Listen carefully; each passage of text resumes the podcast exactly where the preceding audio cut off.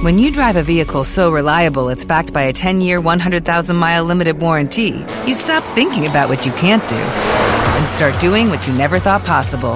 Visit your local Kia dealer today to see what you're capable of in a vehicle that inspires confidence around every corner. Kia, movement that inspires. Call 800 333 4KIA for details. Always drive safely. Limited inventory available. Warranties include 10 year 100,000 mile powertrain and 5 year 60,000 mile basic. Warranties are limited. See retailer for details.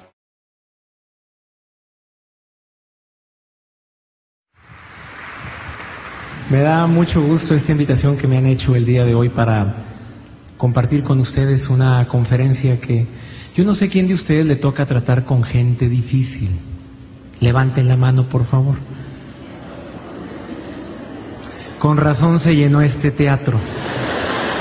Porque hay cada personita que dices, Señor, llévatelo.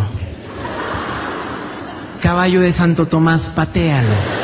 Luego Santo Tomás ni caballo tiene.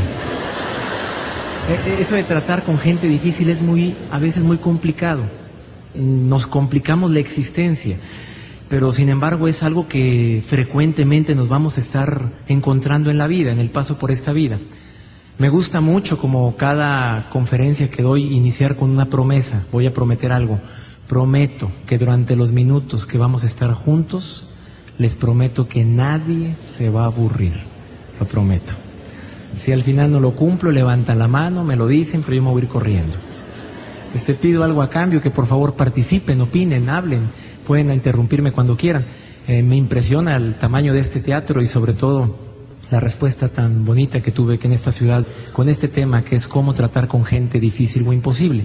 Pero antes de iniciar, saben que en una ocasión venía en un avión y me encontré en la revista del avión un artículo que me impactó mucho. Decía el artículo, todos los seres humanos requerimos mínimo al día de 10 abrazos. 10 abrazos. Levante la mano. ¿Quién de aquí ya recibió 10 abrazos? Por favor, levante la mano. Válgame qué miseria. A ver, ¿qué- ¿quién lleva ocho abrazos? Levante la mano ahí, arriba también. Cinco abrazos. ¿Quién lleva cinco en esta tarde? ¿Alguien? ¡Qué pobreza! Dos, dos abrazos. Vaya. A ver, pónganse de pie todos, por favor, en todos los lugares. Pónganse tantito de pie, un minutito nada más, pónganse todo. Voy a pedirle a todos que nos demos 10 abrazos, pero cuéntenlos, pero abrazos bonitos, 10, mínimo 10, por favor. 10 abrazos.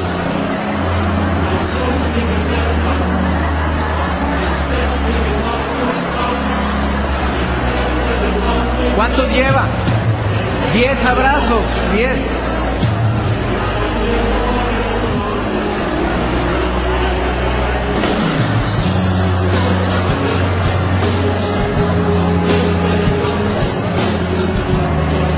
Mínimo 10.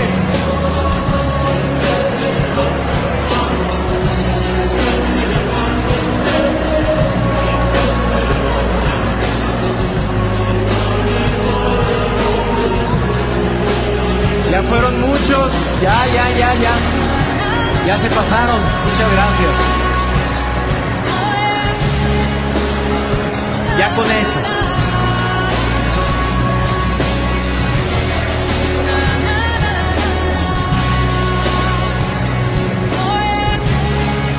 Muchas gracias. ¿eh?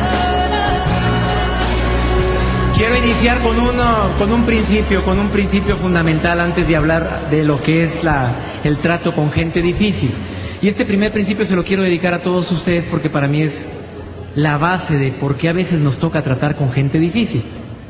Y díganme si es cierto esto. Y este primer principio dice algo, algo tan simple como lo que van a ver aquí en pantalla. Nadie, pero absolutamente nadie, puede hacerte la vida imposible a menos de que tú lo quieras. Quiero empezar con eso, ¿eh? ¿Por qué? Porque, porque desafortunadamente en esto de tratar con gente difícil nos complicamos la existencia porque existe un ser humano que me está complicando la vida. Digo, qué importante es para ti este ser humano que te está complicando la vida. Yo hace tiempo compartí algo que dije que la vida es como un tren, pero también dije que la vida es como una película. Yo preguntaría, ¿quién es el actor principal en la película de tu vida? ¿Quién es? En la mía soy yo, no sé en la tuya. Porque hay gente que le da el papel principal a otra persona, sobre todo cuando te está complicando la existencia. Dices, por esa persona no soy feliz. Hazme el favor, dime, ¿qué papel tan importante le estás dando a ese ser humano para que por un ser humano que existe en tu vida yo no sea feliz? La bronca es cuando me dices que no es uno, son como 20. Bueno, ¿quién es el complicado? Fíjate, en la película de mi vida hay primero una estrella, en la mía soy yo, en la tuya yo estoy seguro que eres tú. Hay actores invitados. Para mí el día de hoy son todos los que están en este teatro, no son extras, ¿eh? son actores invitados. Hay primera actriz, hay primer actor, actores de reparto, hay villanos. Dime si no se pone sabroso el caldo con los villanos, sino qué aburrida sería la vida. Hubo una novela que pasó por un canal muy importante aquí en México, que no tuvo éxito, una excelente actriz, un excelente actor, una universidad muy, de mucho prestigio se puso a investigar a ver qué pasó, por qué no tuvo tanto éxito. ¿Saben ustedes cuál fue la razón por la cual no tuvo tanto éxito? Porque la villana estaba muy churris, estaba muy apagada, no, no, no le ponía sabor al caldo. Por eso fracasó la telenovela, no es posible, dices. Y en la película de mi vida hay villanos, no lo voy a negar, uno o dos que me han complicado la vida. Pero hay veces que tú no eres feliz porque el villano está brillando más que tú. Eso es lo que yo considero de no, de, de estarme complicando la existencia por culpa de un ser humano. Reitero el principio con el que inicié. Nadie, absolutamente nadie puede hacerte la vida imposible a menos de que tú lo autorices. Eh, hablando de, de, hacerme la vida imposible, los que estuvieron conmigo en la conferencia de actitudes positivas, yo hablaba de un principio básico de la actitud. Si yo pidiera que en este momento todos los que estamos aquí pensáramos en que llegabas a tu casa el día de hoy por la noche, abre la puerta de la persona que más quieres y que vives con ella o con él, y tú cuando entras te reciben tus hijos, tu esposa, tu esposo, y te dice, qué bueno que llegaste, oye, no hay nada de comida en el refrigerador, pero ¿cómo? No hay nada de veras, oye, mamá, no hemos comido, papá, no hemos comido en todo el día y me estoy muriendo de hambre. Mijito, pero sí, sí hay, vas y abres el refrigerador y está vacío, te metes las manos a la bolsa y está vacío, no traigo ni un cinco, son las diez de la noche. ¿Quién me dice quién sintió un dolorcito aquí en el corazón? ¿A poco no sientes dolor de imaginarte esa escena? ¿Por qué hablo de esto? Por una triada que es básica en esto de nadie puede hacerte la vida imposible si tú no lo autorizas.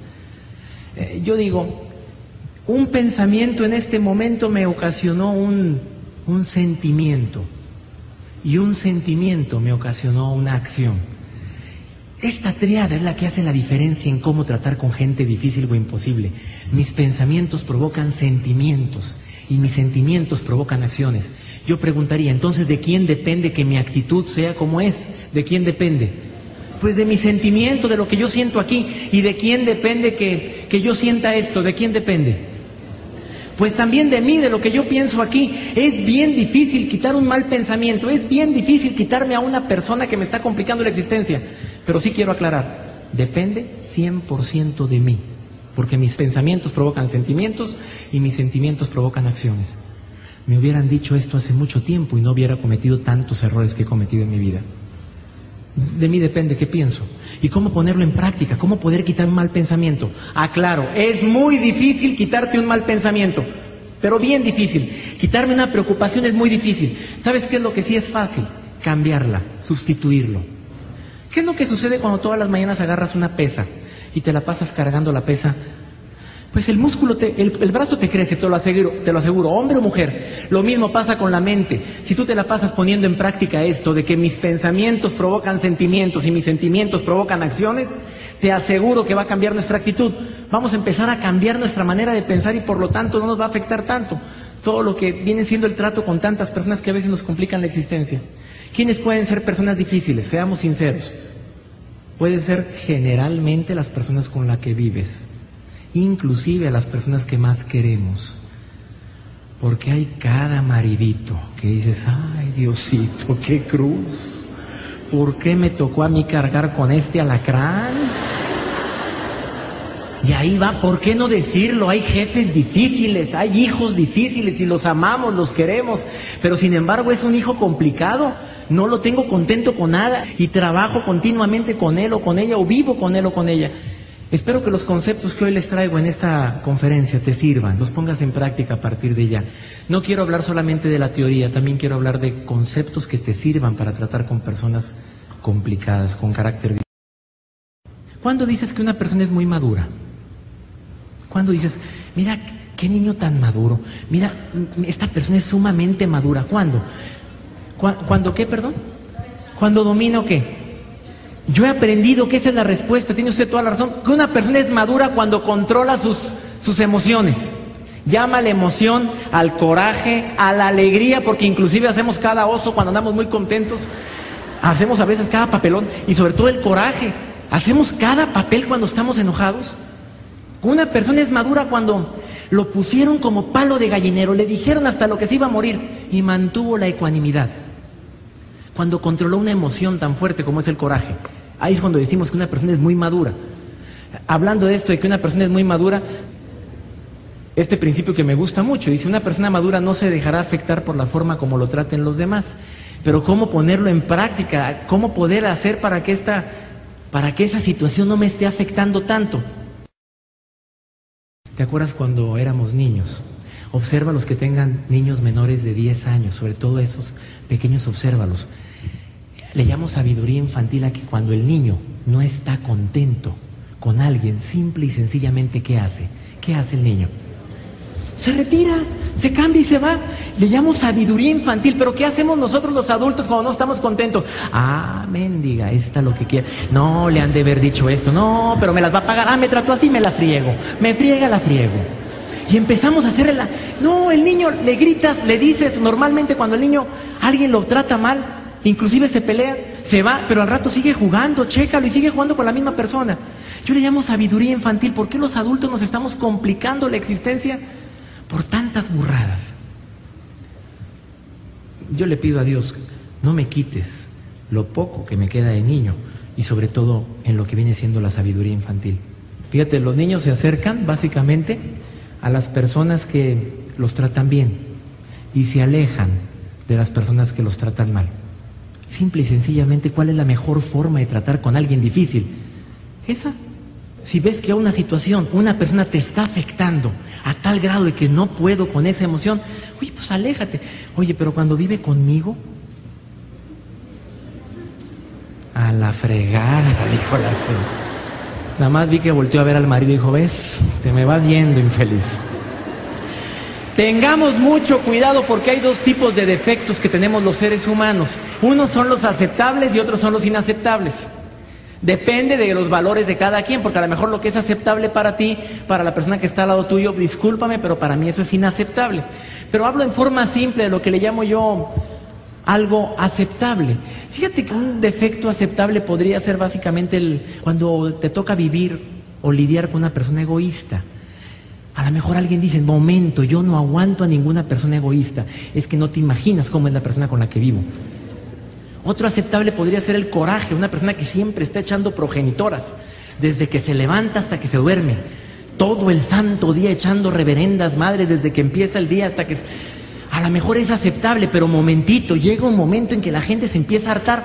Desde que me platicaron esto que les voy a compartir a ustedes, quiero que ahora me cuido mucho cuando estoy enojado. Y más que nada que cuando estoy enojado, decimos cada cosa que al rato nos arrepentimos.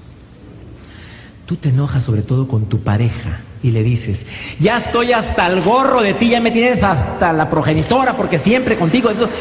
No sé en qué momento te conocí. ¿Sabes lo que sucede con la persona que tanto te quiere y que tanto quieres?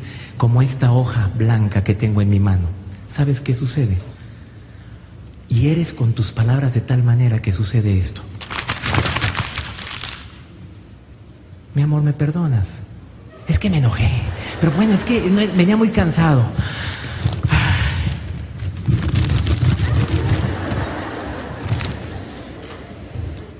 Oye, pero está arrugada. Bueno, pues este, a ver. Aquí está mi amor. Pasa una temporadita y Hoy ya estoy hasta el gorro otra vez. ¿Quién dejó este mugrero tirado? Bueno, qué mujer tan cochina, hombre.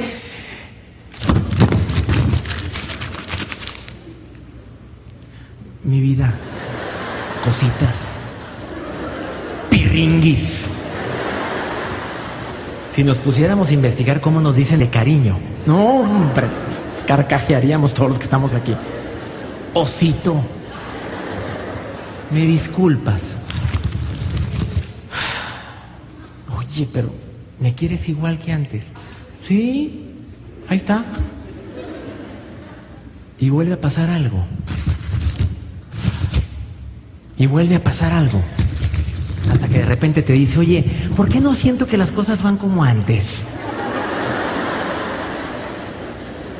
Toda rota y... Díganme si no es cierto, hablando de los aceptables entre comillas. Nada vale que un defecto aceptable como el segundo que, está, que acabo de decir, el ser corajudo, el estar enojado todo el santo día, se puede convertir a la larga en una inaceptable. Que comparto los que le llamo yo inaceptables es cuando faltamos a la dignidad de la persona, cuando verdaderamente hacemos algo que, que ya te hirió tanto que para esa mujer o para ese hombre ya es algo inaceptable. Eh, le llamo también inaceptable cuando agarramos algo que no es mío, y más una persona que tú quieres mucho. Le llamo los inaceptables. Tengamos mucho cuidado de estar creyendo que toda la gente es gente difícil. Y la pregunta más difícil es, oye, ¿no seré yo alguien difícil? ¿No seré yo la persona difícil? Porque ¿A qué se debe, muchachas, muchachos? Yo pregunto, ¿quiénes tienen hijos adolescentes? Levante la mano. Qué problemón, qué cosa tan... Qué paquetón. ¿A qué se debe? ¿Te ha, pasado que, tienes un hijo adolescente que, que está pasando en esa etapa de problemas y que es un hijo problema? Que le dices, mijito, ¿cómo te fue? Igual, hombre, no me gusta que me pregunten ya. Mijito, ¿quieres comer? traga tú, mamá y todo flaco y desteñido para acabarla de fregar. Yo no sé si tú tengas ese problemita, que, anda, que andan con un carácter que no se aguantan ni solos. Antes de decir lo que quiero decir de esta historia, yo me acuerdo que, que yo creo que muchos caemos en esa etapa, muchachos. Cierta etapa en nuestra vida fuimos mucho así, pero hubo a mí una situación que me hizo cambiar en ese preciso momento. Nunca voy a olvidar un día que fue por mí, yo no tenía automóvil, llega por mí un compañero para llevarme a la facultad. Y en eso se detiene, me pita y salgo yo de, mi, de la casa de ustedes. Y detrás de mí viene mi mamá corriendo con un licuado en la mano. Mijito, tu licuado. Ah, qué mamá, con una fregada. Tómatelo tú. ¡Pah! Cerra la puerta. Dale, órale. Y mi amigo se queda helado viéndome a mí y voltea a ver a mi mamá y dice, oye, ¿quién es esa señora? Mamá, hombre, es muy necia. Dale, ándale. Voltea. Préndele al carro rápido. Suspira, prende el automóvil, me ve a los ojos y me dice, Ay, lo que daría porque mamá regresara. Lo que daría por tener a mi mamá viva. Cinco minutitos. Prometí jamás, jamás, muchachas, muchachos, volverle a hablar a mi madre de esa manera.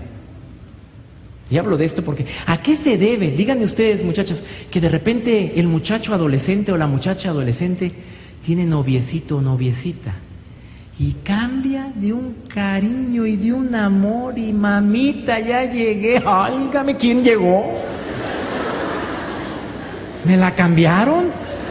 Y llega de una alegría y la niña lo pone a estudiar, empieza a sacar buenas calificaciones. Alguien me dice a qué se debe que lo que yo no logré como padre o como madre, una muchachita de 15, 16 años va y lo logra. ¿Alguien sabe? Porque esa es la clave de cómo tratar con gente difícil. ¿Alguien sabe cuál es la razón por la cual aparece en la vida de mi hijo de mi hija adolescente un ser de la misma edad y empieza a estudiar más? empieza a cambiar los malos hábitos, se ve más alegre. ¿A qué se debe? ¿Alguien me quiere decir esa respuesta? A ver, dilo fuerte para que se escuche. Hazte para acá para que se oiga. Véngase para acá. Se siente amado se siente amado. Apláudanme esta mujercita. Tenga, mire. Primer premio, le va la paletita. Va La respuesta es esa, se siente querido.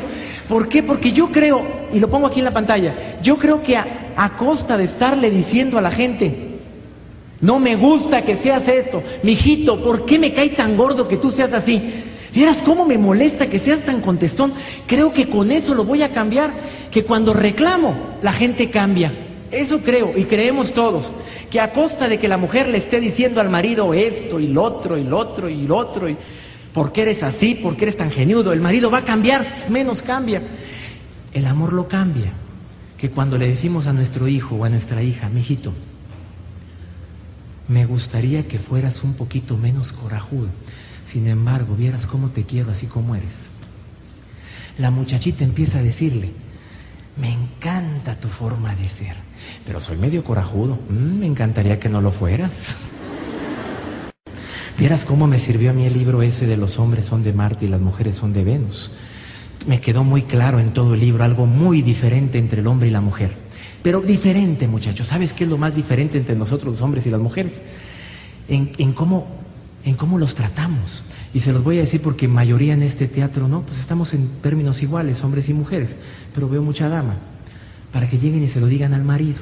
Los hombres somos diferentes porque tenemos la costumbrita de que cuando la mujer tiene un problema, y díganme si es cierto, muchachos, somos apagafuegos. Ay, no vino la muchacha, pues córrela. Búscate otra, hombre, ya. Ay, vieras cómo batallé porque ese hombre se tapó el drenaje del lavabo y bueno, pues háblale al plomero. Apaga fuegos. Este, ay, te me das que trabajé toda la mañana. Mira cómo me traigo las manos hasta ampolladas de lavar aquí. Mira, estuve lavando las vidrios de la, de la recámara tuya. Bueno, pues échate crema. A mí me quedó muy claro en ese libro que la mujer trabaja diferente que cuando dice, no vino la muchacha, el hombre no debe decir, oye, pues dale, arréglalo así, yo haría rápido. No, debe de voltear y decir, ¿y quién hizo todo mi vida? Yo, ay, pobrecita. Y nada vale que tuve que lavar los vidrios y también lavé el piso, ya es que estaba manchado de ahí. ¿Con qué lo lava? Con mis manos. Tus manitas. Ay, cosita. Mira nada más. También me dolió la cabeza todo el día. En lugar de decirle, tómate la aspirina, hombre, no, no, no es. ¿Dónde? ¿Aquí? ¿Aquí o acá? No, aquí. Ay. Y te voltea a ver fijamente y te dice, tú sí me entiendes, mi vida. Los hombres trabajamos al revés. Ahí sí somos, nos gusta fuegos. Oye, me duele la cabeza. La aspirina está en el segundo cajón de arriba para abajo. Oye, no, hombre, el carro no está funcionando. ¿Quieres que le llame al mecánico? Y decimos, oye, qué viejo ron tengo. Trabajamos diferente. Y eso me quedó muy claro. Y hablo de esto porque se relaciona mucho con el tipo de gente difícil que a veces no las puedo tratar o no las sé tratar. Resumo diciendo que para cambiar a un ser humano hay que ponerle amor, muchachos. Hay que querer. Si no va a ser muy difícil. Y hablo de la aceptación de la persona para poderla querer porque díganme si ustedes si no es cierto, si sí es cierto. Voy a hablar de Jesús. Para Jesús fue muy difícil esto. ¿Por qué? Porque díganme ustedes si los apóstoles eran unas joyitas antes de ser apóstoles. ¡Oh, hijos! Agarró de veras lo mejorcito que había. Pudiendo agarrar muchachitos buenos. Ah, no, fue y agarró de todo, hasta cobradores de no sé qué, gente tremendita. ¿Qué hizo él? Pues solamente los aceptó, los amó y los, los aceptó como eran, los quiso. Primero hay que aceptarlo y luego intentar de empezar a quererlo. Espero que con esto me haya quedado claro la, base de lo que es tratar con gente complicada, con gente difícil. Ese concepto bíblico dice, solo los amó y los aceptó como eran. Así es como creo que viene en la Biblia. ¿Quieres cambiar a una persona difícil? Utiliza frases como, así te quiero mucho, pero me gustaría que fueras un poquitito más o un poquitito menos que. Yo he aprendido que en mi vida, si quisiera clasificar todas las personalidades que estamos en este teatro, yo diría las podría clasificar en cuatro tipos. Aquí está el polo positivo y acá está el polo negativo. Es como una cruz con los polos positivo y negativo. Primer tipo de personas, positivo con negativo. Los que viven pero no dejan vivir. Son los que dicen, primero yo. Y luego, yo. Después, yo. Y si queda algo, yo. Son los yoyos, hombre. Son personas que cuando tú estás platicando algo dices, no hombre, me voy a ir a Acapulco, ah, yo ya fui. Yo quisiera ver, no sé, mi, marido anda viendo si nos compramos un carrito, ah, ¿cuál? Eh, pues no sé, me gusta mucho esta marca, ah, yo, yo tuve uno. No te dejan terminar la frase sin decir el yoyo. Los yoyo también tienen esta costumbre. Cuando les pides un favor, voltean y te dicen, ¿y yo qué gano si te ayudo? Yo, yo. Segundo, aquí no hay nadie. ¿Hay alguien aquí de esos? No, qué esperanzas. Vamos con el segundo. Esos no vinieron, ¿eh? Segundo tipo, los que ni viven ni dejan vivir. Estos son los, los amargados. Son la gente que dice, si me va mal a mí, que te vaya mal a ti. Si yo sufro, sufre tú. Estos son los amargados, los que siempre se están quejando de todo y por todos. Estoy hablando en forma general, como quiero ahorita hago una clasificación un poquito diferente. Tercer tipo, los que no viven, pero, pero sí dejan vivir. Estos son los mártires, las mártires, esas personas que dicen, yo que todo lo he dado por ti y tú que me pagas así, ingrato. ¿Cómo están tus hijos? Pues ahí batallando yo con ellos, pues ya ves que le queda una madre. La ingratitud es como te pagan todos los años. Mártir. Y las empresas son bien comunes.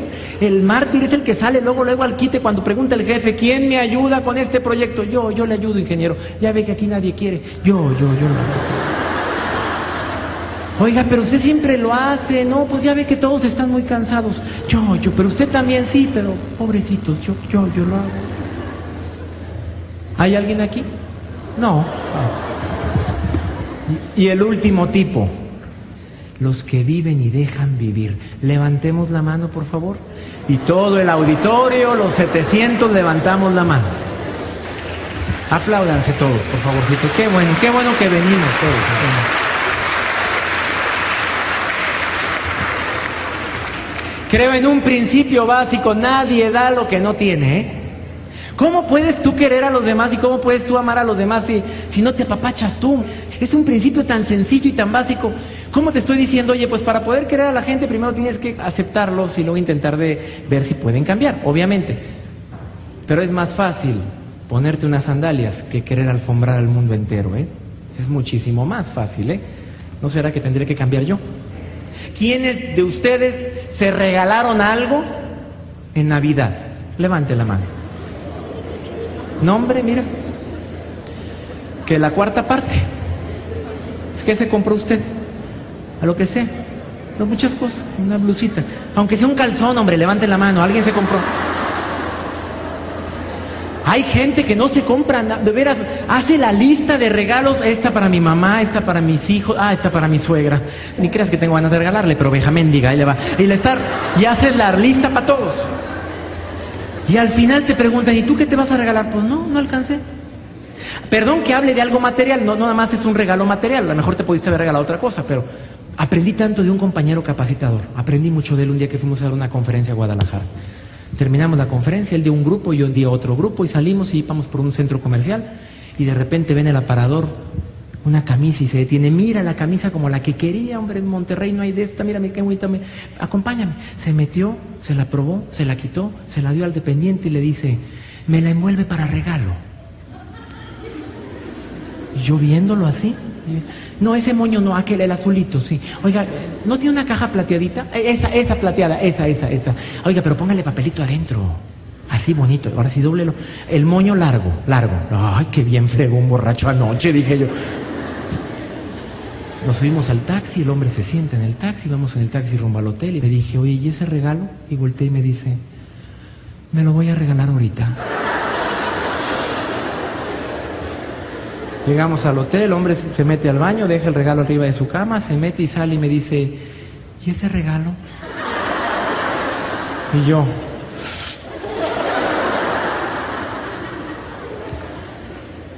no sé, ahí estaba.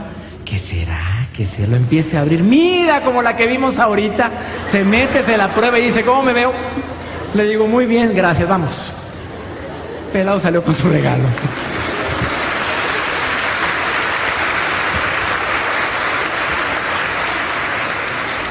Perdón que ponga algo material, pero sin embargo es una realidad. ¿eh? Muchos somos buenos para dar, pero no para darnos. Nadie, absolutamente nadie, da lo que no tiene. Eh, esto a mí me da un poco de preámbulo también para, para decirles que todos en algún momento de nuestra vida somos insoportables para alguien. Existe un síndrome que a mí me impacta mucho cuando yo quiero cambiar a alguien. Digo, para poder cambiar a alguien primero tienes que quererlo, dije. Intentarlo de aceptar y quererlo. Y verás que es más fácil cambiarlo, apapacharlo. Pero hay un síndrome que me impacta mucho, que a veces cometemos la falsa solución de quererlo utilizar en todo, que le llamo el síndrome de los oídos sordos. ¿Alguien sabe cuál es ese tremendo síndrome de los oídos sordos? ¿Qué es lo que pasa cuando al niño pequeño le gritamos, mijito, ¿por qué hiciste esto? Levántalo, no quiero volver a verlo. Y el niño, ¿qué le pasa? Se asusta. Al día siguiente, ¿quién dejó otra vez este mugrero aquí? Levántalo, te he dicho mil veces que no me gusta el mugrero. Se asusta, pero no tanto como ayer. A la semana le vuelves a gritar, que vengas a comer, que te estoy hablando, baja. Eh, sí, hombre, ahí voy, se asustó, pero no tanto. Y a costa de tanto repetirlo, Llega un momento que el niño, ya cállate mamá y voy, hombre, que bien friega, hombre. Se acostumbra. Y es lo que pasa generalmente cuando a fuerza de gritos queremos cambiar a la otra persona. El primer día se asusta, el segundo como que se impacta, el tercero como que dice, ay, qué fea se vio. El cuarto dice, no, esté fregando, hombre, ya. Hace muchos años Abraham Maslow dijo, que los seres humanos tenemos necesidades y que cuando no las satisfacemos o no las cubrimos, el ser humano cambia. Y viene a lo mejor por orden de, no, no importancia, pero por orden el típico que maneja Abraham Maslow en su escala de necesidades. Dice que todos los seres humanos tenemos necesidades físicas o fisiológicas. Hambre, sed, respiración, sexualidad, abrigo, son necesidades que tenemos. Que cuando falla una de estas, el ser humano cambia y a veces cambia para mal. Hay sobre todo mujeres que cuando traen hambre, abusados muchachos, quítate, córrele, porque viene con hambre. Dale de comer y empieza a sonreír. Segundo, que los seres humanos tenemos necesidad de seguridad. Cuando no existe esa necesidad cubierta, cuando veo que aquí no hay seguridad, cuando el empleado ve que en la empresa no hay seguridad con su puesto, él empieza a cambiar, empiezas a notar que lo ves diferente. Cuando no se siente seguro de que tú verdaderamente lo estás aceptando, él empieza a cambiar. Abraham Maslow no se equivocó cuando dijo que todos los seres humanos tenemos necesidad de filiación, de sentirme miembro de un grupo, sentirme parte de una familia y que esa familia me quiere, me apoya, me respeta, me cuida. Todos los seres humanos tenemos necesidad de, de afecto, de piojito, de cariño. Todos los hombres y mujeres tenemos necesidad de que nos digan cosas donde nos sintamos que nos quieren todos. Es mentira cuando alguien dice, si me van a querer que me quieran como soy, hombre, aparte, pues, ah, ah, mejor solo que mal acompañado. Es mentira, los seres humanos por naturaleza requerimos de otros. Y que todos los seres humanos tenemos necesidad de autorrealización o éxito, todos, todos. Pero ¿a qué le llamo necesidad de éxito? Cuidadito, no confundir éxito con situación económica holgada. No, éxito es que si voy a hacer un huevo estrellado que no se me reviente la yema. Éxito es que si yo hago una reunión la gente se vaya contenta, a eso le llaman éxito. Ahí están las cinco necesidades de Maslow. Ahí están las cinco necesidades de Maslow. ¿Por qué presento esto?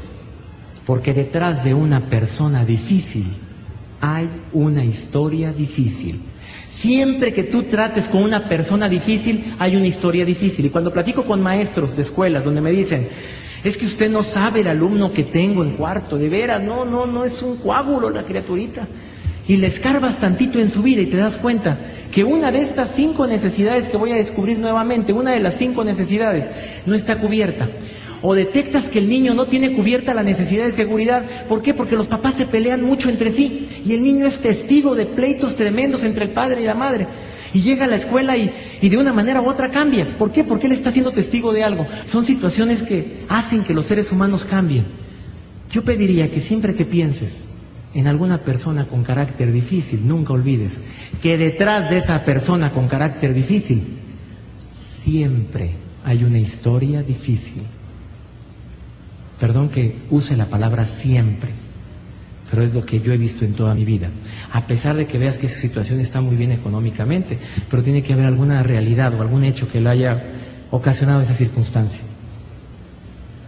¿Cómo podemos eh, definir a la persona con carácter difícil? Le voy a presentar una, una definición que me encontré. A mí me gustó mucho. Yo espero que a usted también le guste mucho esta definición que va a aparecer en pantalla. Dice, es una persona con muchos complejos y necesidades sin resolver que los lleva a agrandar su imagen, pero ¿sabe a costa de qué? De humillar la de los demás. Esta es la mejor definición que me he encontrado de qué es una persona difícil. En base a esta definición les voy a compartir con mucho gusto 10 tipos de personas con carácter difícil. Ni son las únicas, pero sí me atrevo a decir que son las más comunes. Primer tipo, el posesivo. Este tipo de persona con carácter difícil son estas personas que tienen dos características fundamentales. Buscan que estés siempre disponible. Y número dos, sabe que se alteran muchísimo cuando no les dedicamos el tiempo que ellos creen que se merecen. Y vieras cómo se enojan. ¿Qué les recomiendo que haga con estos seres? Yo les recomiendo que hagan tres cosas. Número uno, Mire, no trate de desgastarse por agradarlo, no va a poder. El posesivo lo seguirá haciendo hasta que se muera. Número dos, utilice usted el sentido del humor para cuando tenga una discusión por esa posesividad que él tiene. Cuando tenga usted una discusión con él, mire, riéndose, dígale que hay otras personas u otras actividades que también tiene que dedicarles usted tiempo, que a lo mejor no son tan importantes como él, pero que también tiene que dedicarles tiempo. Y número tres, Demuéstrenles el aprecio que les tiene. Eso sí lo hay. Si no lo hay, mire, mejor quédese calladito. Dígale que los quiere mucho, que son seres muy importantes en su vida, pero que no son las únicas personas que necesitan de usted. Segundo tipo. Este segundo tipo de personas difíciles, estoy seguro que se va a acordar de alguien. Mire, a esto le llamamos los sinceros o las sinceras. De repente voy a hablar en femenino y de repente voy a hablar en masculino. Si se me sale más en femenino les pido disculpas, ¿eh? No sé por qué me va a salir muy natural, pero de repente voy a hablar de una forma o de otra. Los sinceros utilizan la sinceridad para decirte todo lo que les molesta. Y sabes que hieren con sus comentarios cuando alguien o algo no les parece bien. Eh, la frase de ellos es, Mira, porque te quiero mucho, comadre, te voy a decir esto.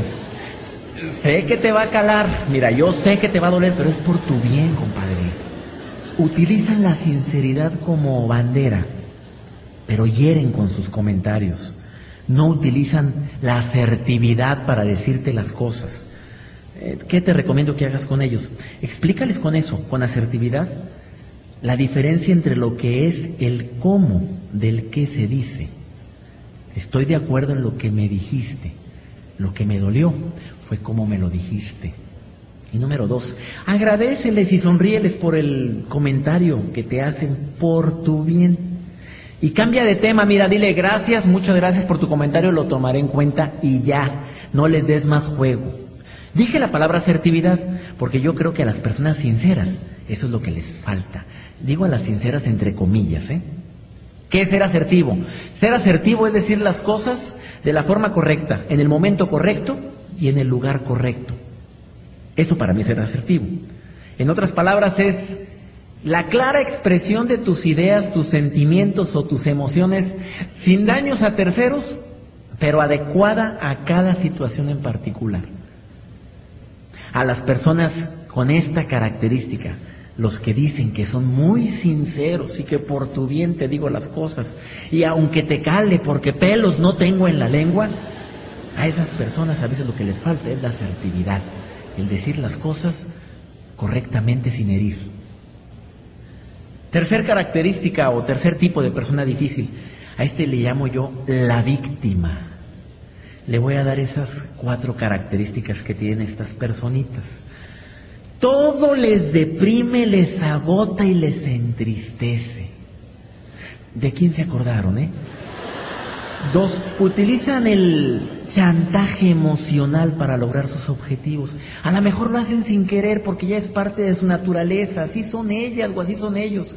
Ya es parte de su vocabulario, ya es parte de su personalidad el ser víctimas. Número tres, frecuentemente hablan de sus desgracias, de lo mal que los ha tratado la vida, de, de lo tristes que amanecieron el día de hoy. Les preguntas, ¿cómo amaneciste? Y voltean y te dicen, pues amanecí, que ya es ganancia. ¿Y cómo estás?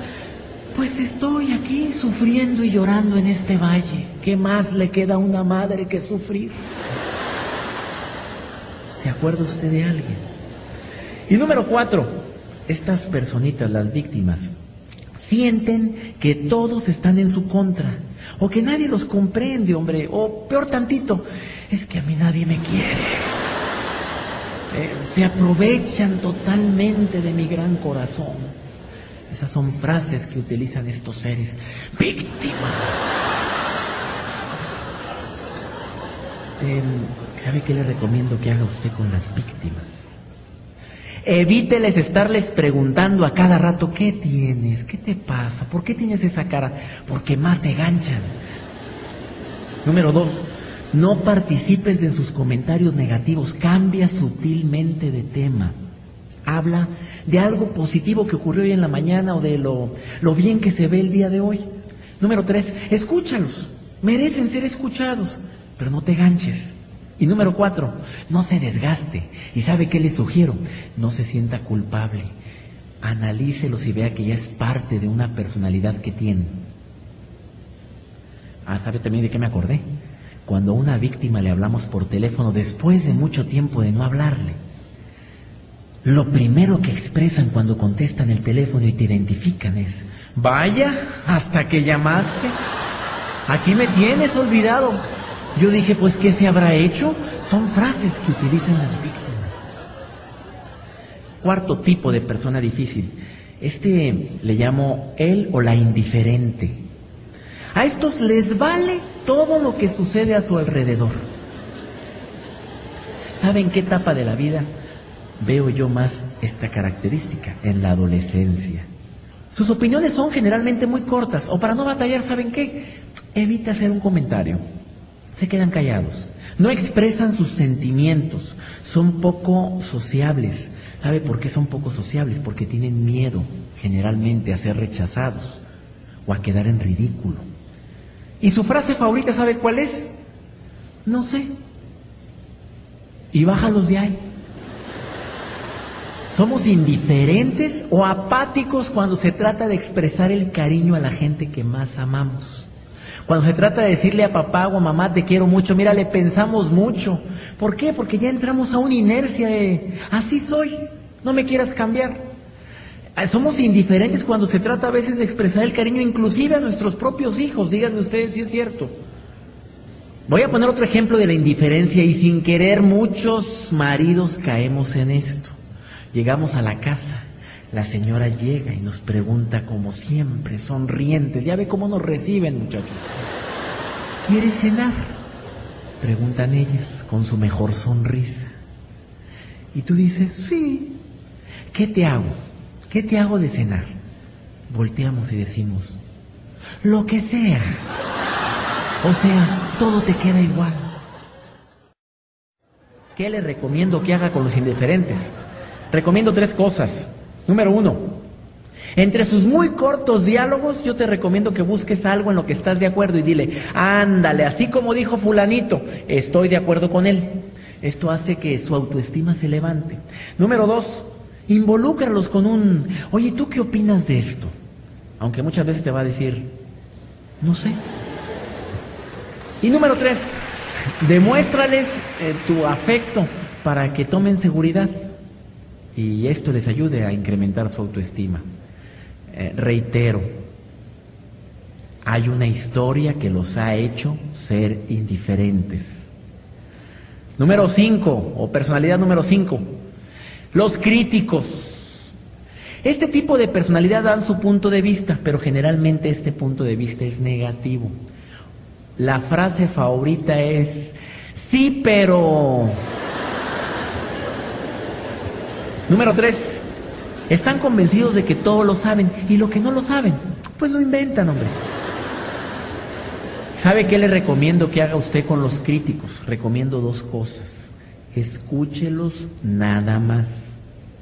Número dos, no se involucre. Use frases como, es tu opinión y la respeto. Sin embargo, yo opino diferente. Y ya. Acuérdese, tu verdad, mi verdad y la verdad. En cualquier discusión hay tres verdades. La tuya, la mía y la verdad. A ver si entre los dos llegamos a esa verdad. Número 6. A esto le llamo yo los comunicativos. Su platillo favorito, ¿sabe cuál es? Comer prójimo crudo. Mm, riquísimo. Y de postre más. Este tipo de personas hablan de todo y de todos. No pueden guardar un secreto porque les quema. Su frase favorita es, te lo digo a ti, comadre, pero porque eres tú.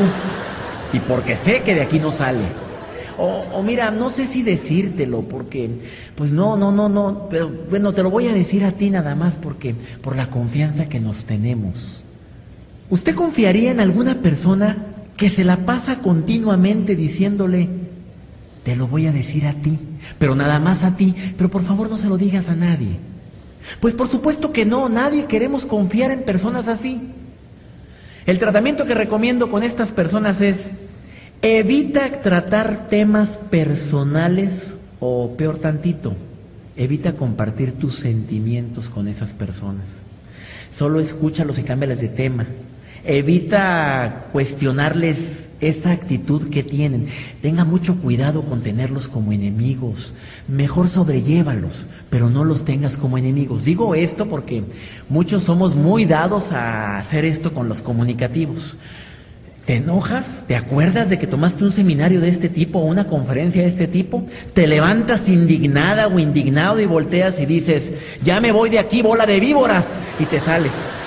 Eso fue peor tantito porque te los echaste de enemigos. Mejor no lo cuestiones, sutilmente cambia de tema.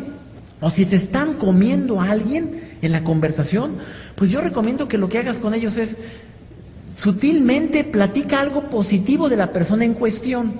O simplemente, como dije hace un momento, cambia de tema. Eh, número 7. Los volubles. Tres características tienen estas personas. Son unas personas raras, hacen comentarios fuera de lugar y de orden. Pueden ser tu mejor amigo, pero a la vez tu peor enemigo. ¿Qué recomiendo que haga con estas personas?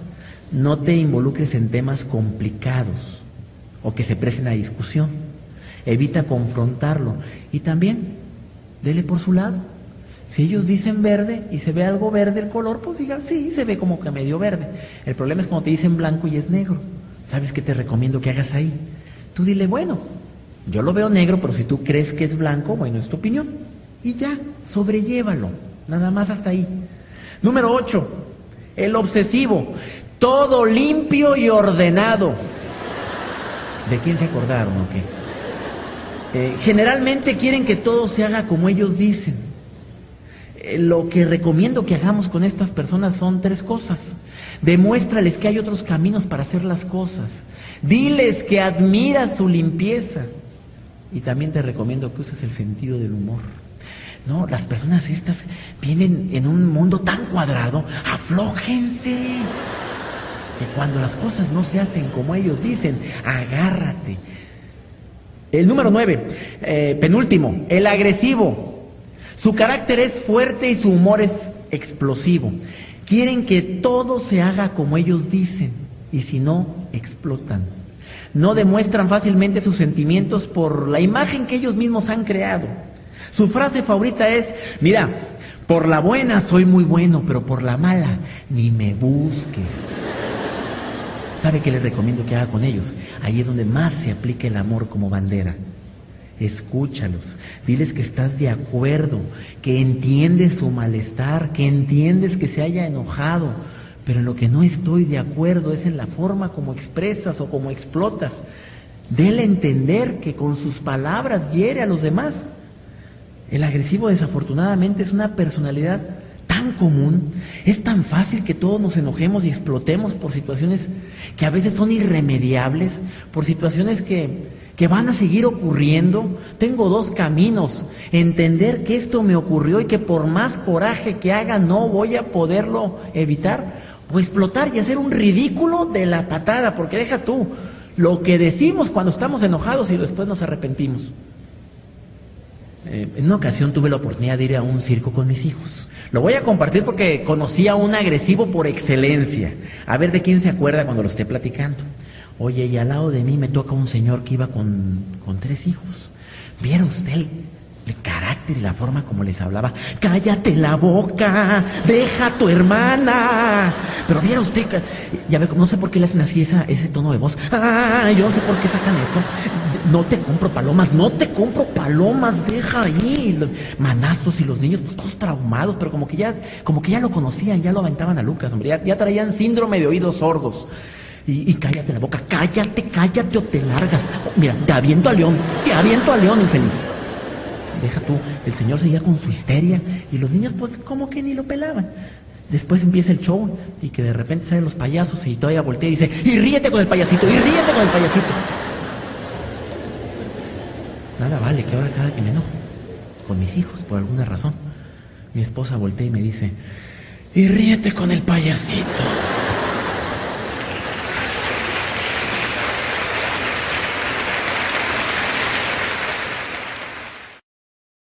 Última característica que le voy a compartir con mucho gusto. Yo no sé si usted sea de estos, pero cuando venía en camino rumbo a este teatro, me topé como con tres de estos. Le llamo los cafres. No sé si aquí me conviene más usar el término en femenino, porque cada día veo a más damas manejando como cafres. Demuestran su agresividad y su descortesía al manejar. Obviamente no generalicemos. Gustan de pelear y discutir con quien se les topa enfrente. Y creen que son los únicos que tienen prisa. Estos se sienten dueños de la carretera o de la calle. Voy a poner un ejemplo muy simple, como el que me tocó hace un momento. Va usted en el carril derecho, va a una velocidad moderada, voltea por su retrovisor y ve que un vehículo viene pues a unos 15 metros atrás. Cortésmente usted pone la direccional para cambiarse de carril. Y obviamente la persona que viene atrás, ¿qué hace? Le acelera. Digo, si estás informando, estás avisando que me voy a cambiar de carril, usemos la cortesía. Dime cómo manejas y te diré cómo eres. Analícelo usted. Aquellas personas que manejan agresivamente y echando progenitoras por su paso, generalmente así son en su vida personal. Y también lo contrario. Vea usted esas, generalmente esas damas que manejan con una paciencia, mm, pero manejando y, la direccional, tin, tin, tin, tin, y sacan la manita así a la derecha. Y si les atraviesa alguien, Señor, cuidado, una paciencia y una, así son en su vida personal también. Véalo usted y dígame si es cierto. ¿Qué le recomiendo que haga cuando se le atraviesa un cafre? Pues frene, obviamente, e ignórelo, no se desgaste, no maldiga, déjalos que pasen. Y sabe también qué le recomiendo, utilice una terapia mental que le agradezco mucho a un amigo que me lo compartió una ocasión. Le digo, es que me desespera cuando me toca un pachorra delante de mí.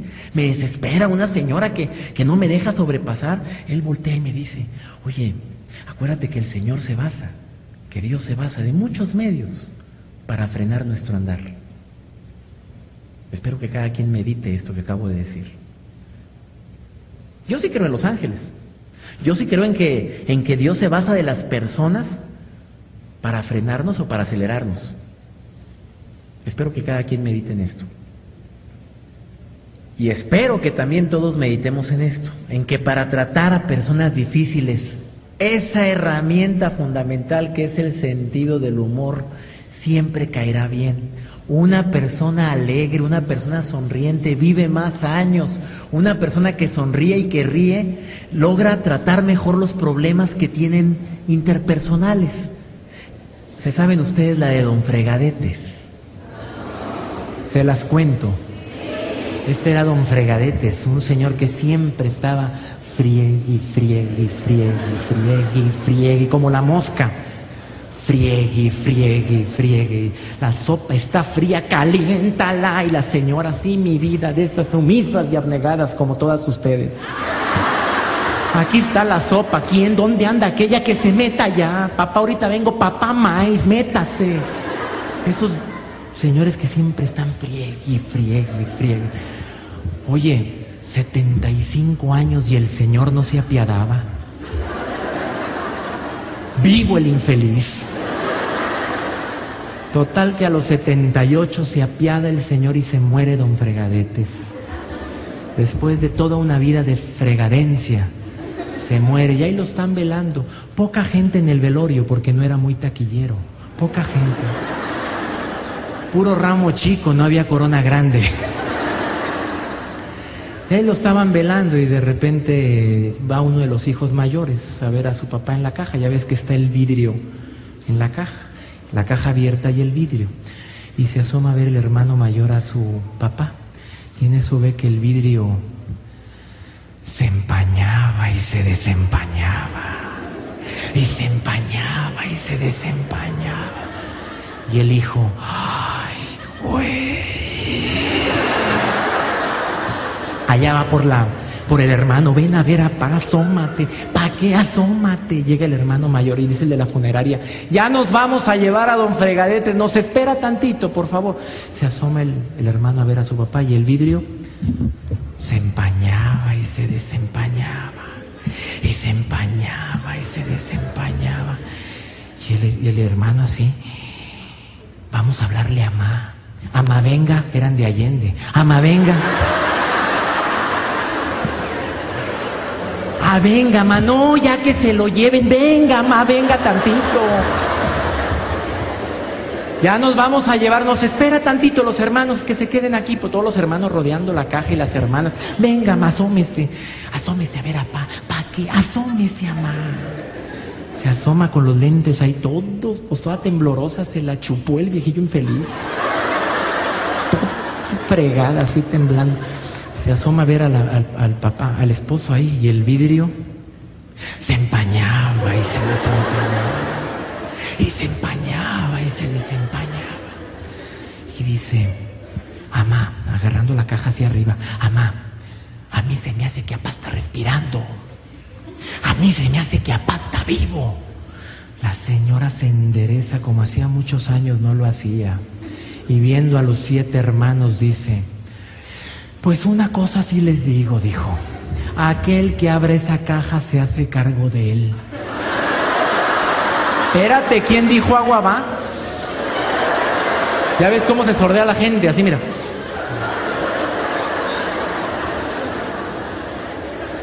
Y la señora viendo a los siete así, ¿quién hablaba? Y dice el hermano mayor agarrando la caja, no, ama, agarrando la, tapa de la caja. A mí se me hace que son puras afiguraciones. ¡Pum! La cerró. En serio que muchísimas gracias a todas las personas que hoy me hicieron el favor y el honor de venir a este teatro y de, y de verlo lleno. Decirles a ustedes que me voy muy contento y sobre todo muy agradecido de ver esta respuesta tan bella que tuvimos en esta ciudad. Y no nada más eso, sino el ver la humildad de muchas personas que están aquí sentadas y que hoy reconocen que ellos son los difíciles. Y no nada más eso, que ya llevan herramientas o técnicas para ponerlas en práctica a partir de hoy con esas personas que de una forma u otra nos hacen la vida difícil pero que también nos ayudan a crecer nos ayudan a trascender. Esas personas difíciles nos van a ayudar a ser mejores personas a nosotros mismos, porque vamos a tener fortaleza, humildad y sobre todo vamos a tener paciencia para sobrellevarlos. Quiero resumir en algo muy importante. Detrás de una persona difícil hay una historia difícil.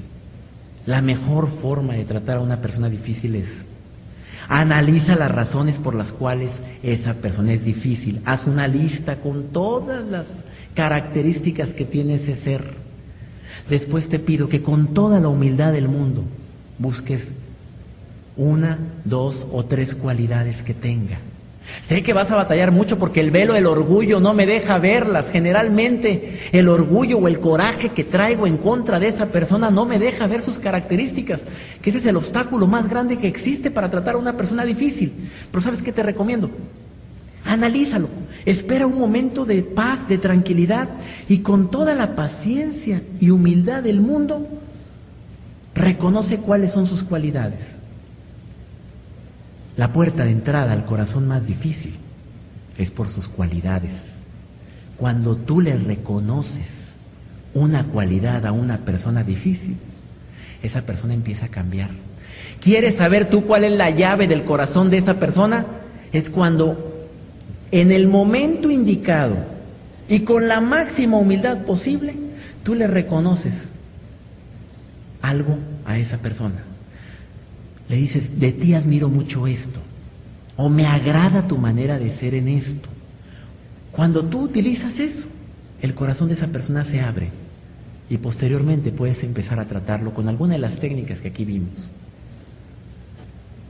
Deseo de todo corazón que esta charla haya sido del agrado de todos ustedes. No se pueden imaginar la alegría tan grande que siento por, por este recibimiento tan cálido que tuve en esta ciudad. Espero volverlos a ver a todos en un futuro muy próximo.